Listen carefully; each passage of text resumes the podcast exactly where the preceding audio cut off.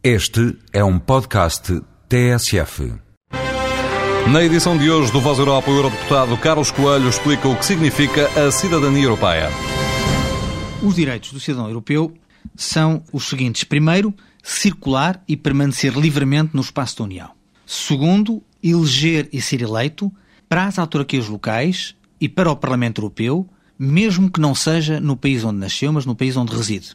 Isso é fundamental, por exemplo, para a comunidade de portugueses que está em França, que viram o seu estatuto ser totalmente diferente desde que nós somos parte da União Europeia. Ou seja, agora são cidadãos, são disputados, porque é um eleitorado precioso eh, em algumas cidades francesas, e há muitos presidentes de Câmara e vice-presidentes de Câmara que ou são portugueses ou são luso-descendentes.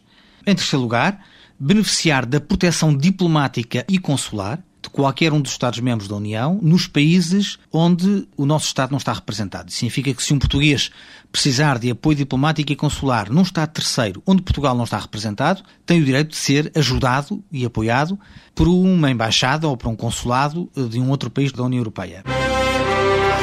Voz Europa com Alexandra David.